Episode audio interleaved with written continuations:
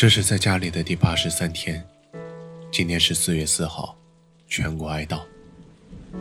早上十点的警报声和马路上汽车的鸣笛声，在这三分钟里，带我穿越到了八十三天前，又重新回顾了这一段时间，恍如隔世。这一段时间里，我们经历了很多，中国经历了很多，世界也一样。今天想分享给大家一个故事。是关于我们国家和德国之间的。一九三七年的年底，当时日军在南京大屠杀，有一个叫约翰拉贝的德国人，在南京市成立了一个安全区，在这个安全区收留了二十多万的中国人，挽救了我们二十多万同胞的生命。八十二年之后，他的孙子叫托马斯拉贝，他给我们的中国驻德国大使来信求援，说需要一组药品。除了救自己和家人，也想帮助自己的患者，而这组药品，中国生产，所以很快的我们找到了这家浙江的医药企业，他们也决定赠送，于是这四十盒药马上飞抵法兰克福，送到了托马斯拉贝的手上，这就是八十多年之后又延续了这种守望相助。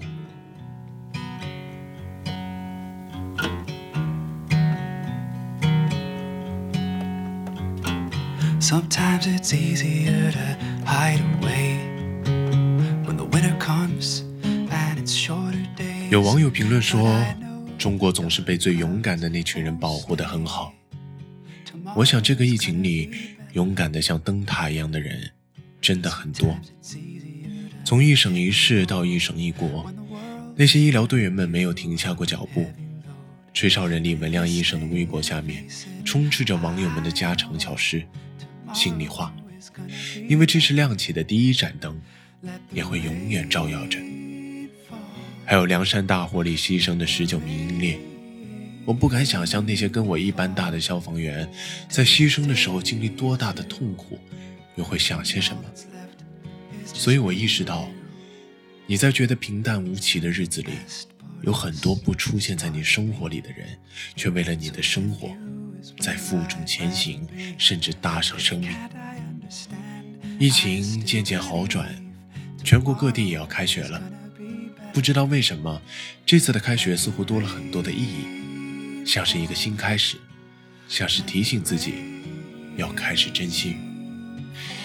就像这首歌现在所唱的一样，所有都会过去，明天都将更好。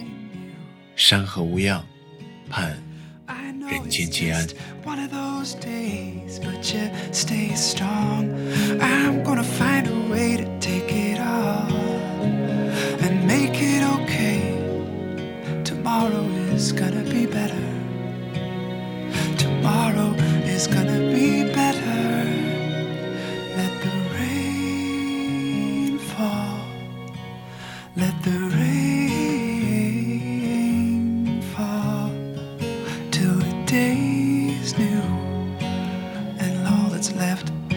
just me and you. Let the rain fall. Let the rain fall till the day is new. And all that's left is just me and you. And all that's left is just me and you.